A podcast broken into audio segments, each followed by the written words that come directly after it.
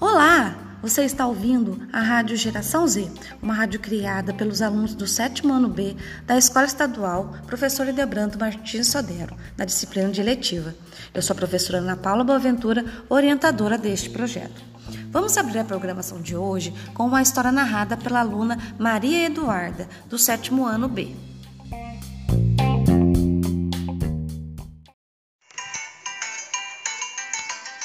Olá, hoje eu vou contar para vocês uma história que se passou na tribo de Afar, lá na África. Essa história é de uma menina que não ligava para as lendas da tribo e que acabou sofrendo as consequências.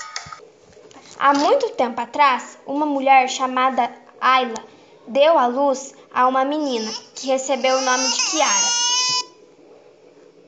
Kiara era uma linda garota, com a pele morena e os cabelos cacheados.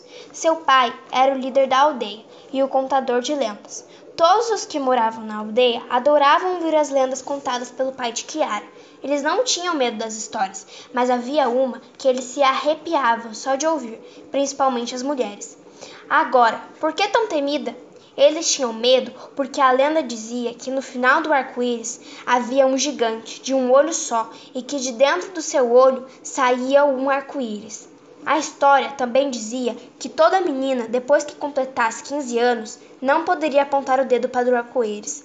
E se ela apontasse, o gigante monstro de um olho só viria e a pegaria.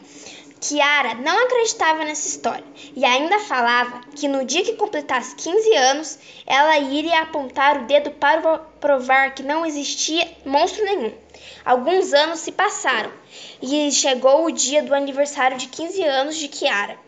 Todos deram parabéns e é a ela e foi feito um almoço especial para comemorar o dia que estava acabando, quando de repente começa a chover formando assim um arco-íris.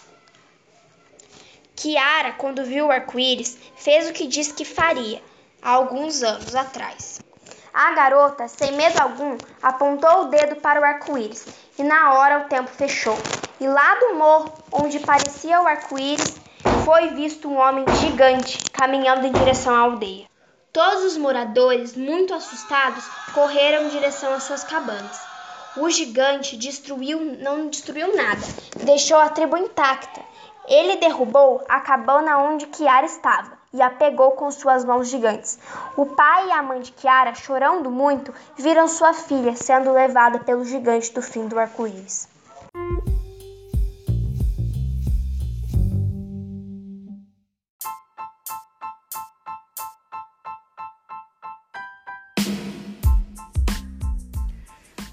Esta foi a programação de hoje. Fique coladinho na programação da Rádio Geração Z, a rádio que traz informação e diversão para você.